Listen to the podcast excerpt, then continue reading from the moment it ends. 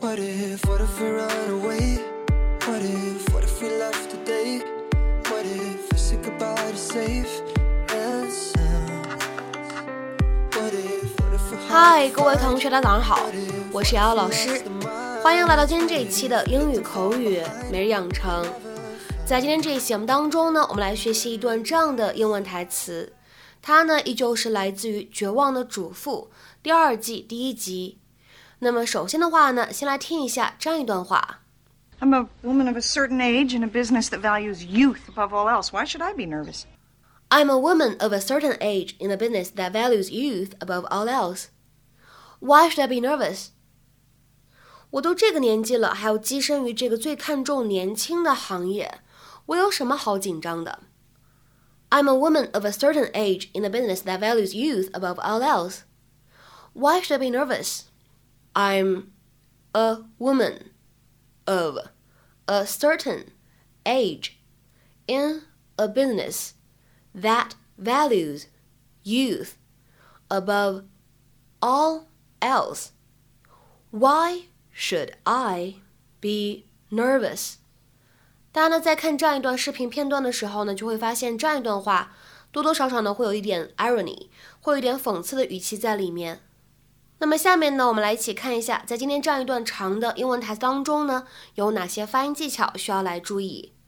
首先的话呢，第一处 I'm a 放在一起呢，可以非常自然的连读一下 I'm I'm I'm。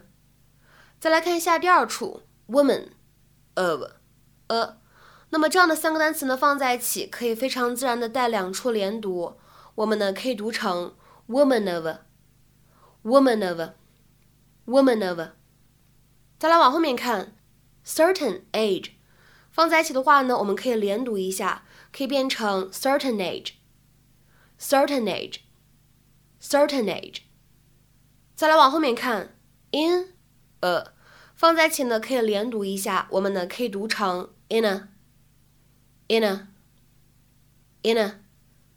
而 above all else。 放在一起呢，可以有两处连读。我们连读之后呢，可以读成 above all else，above all else。那么当然了，此处你也可以选择不连读，都是可以的。而最后这句话当中的发音技巧呢，我们注意一下，当 should 和 I 放在一起的时候呢，可以做一下连读，可以读成 should I，should I？Why should I be nervous？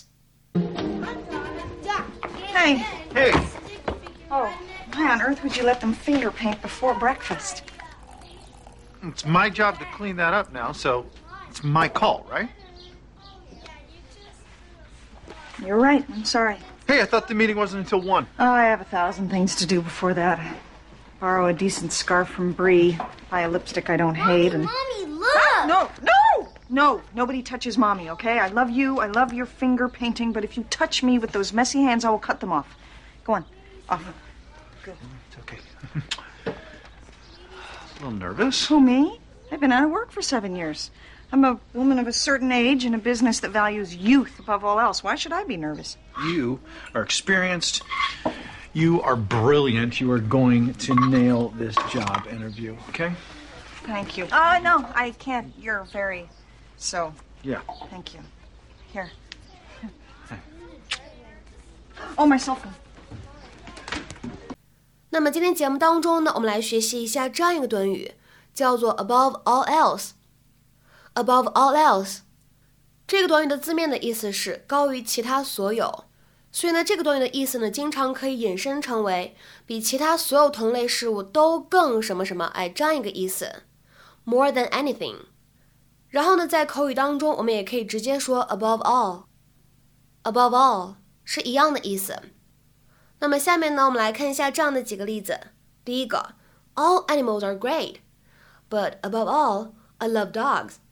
所有动物都很好啊，但是我最喜欢的还是狗。All animals are great, but above all, I love dogs. 下面呢，我们再来看一下这样一个例子。I know you love playing soccer, but you need to focus on your schoolwork above all. 我知道你喜欢踢足球，但是还是要先重视学业呀。 I know you love playing soccer, but you need to focus on your schoolwork above all. 下面呢，我们再来看一下这样一个例子：He misses his family above all else。他最想念的是他的家人。He misses his family above all else。下面呢，我们再来看一下最后这个例子：They value their freedom above all else。他们最重视的是他们的自由。They value their freedom above all else。 那么在今天节目的末尾呢，我们来假设这样一个场景：假如说你的朋友呢要去旅行了。你可以对他说：“Don't spend too much, but above all, have a good time.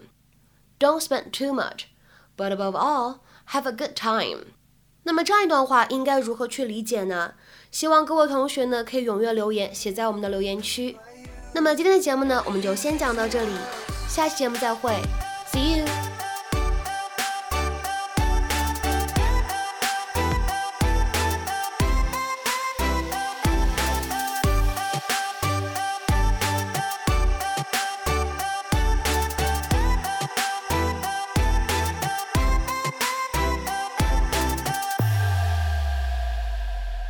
Mm-hmm.